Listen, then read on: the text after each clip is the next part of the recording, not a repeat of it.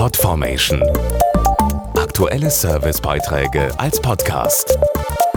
Regelmäßige Infos und Tipps aus den Bereichen Gesundheit und Ernährung.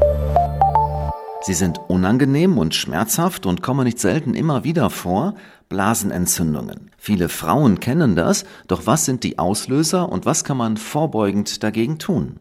Jede dritte Frau in Deutschland hatte schon einmal eine Blasenentzündung, nicht selten auch mehrmals hintereinander. Ein besonderer Zusammenhang besteht mit den Wechseljahren, weiß die Gynäkologin Dr. Irmgard Zierden. Mit den Wechseljahren sinkt der Östrogenspiegel und damit wird auch die Vaginalschleimhaut dünner und durchlässiger und leider auch viel anfälliger für Infekte.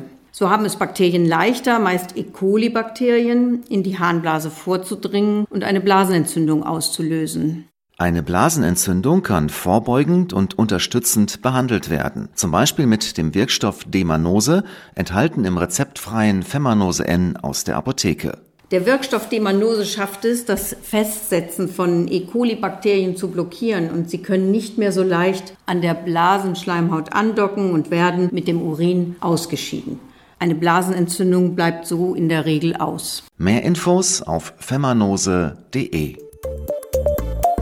Podformation.de Aktuelle Servicebeiträge als Podcast.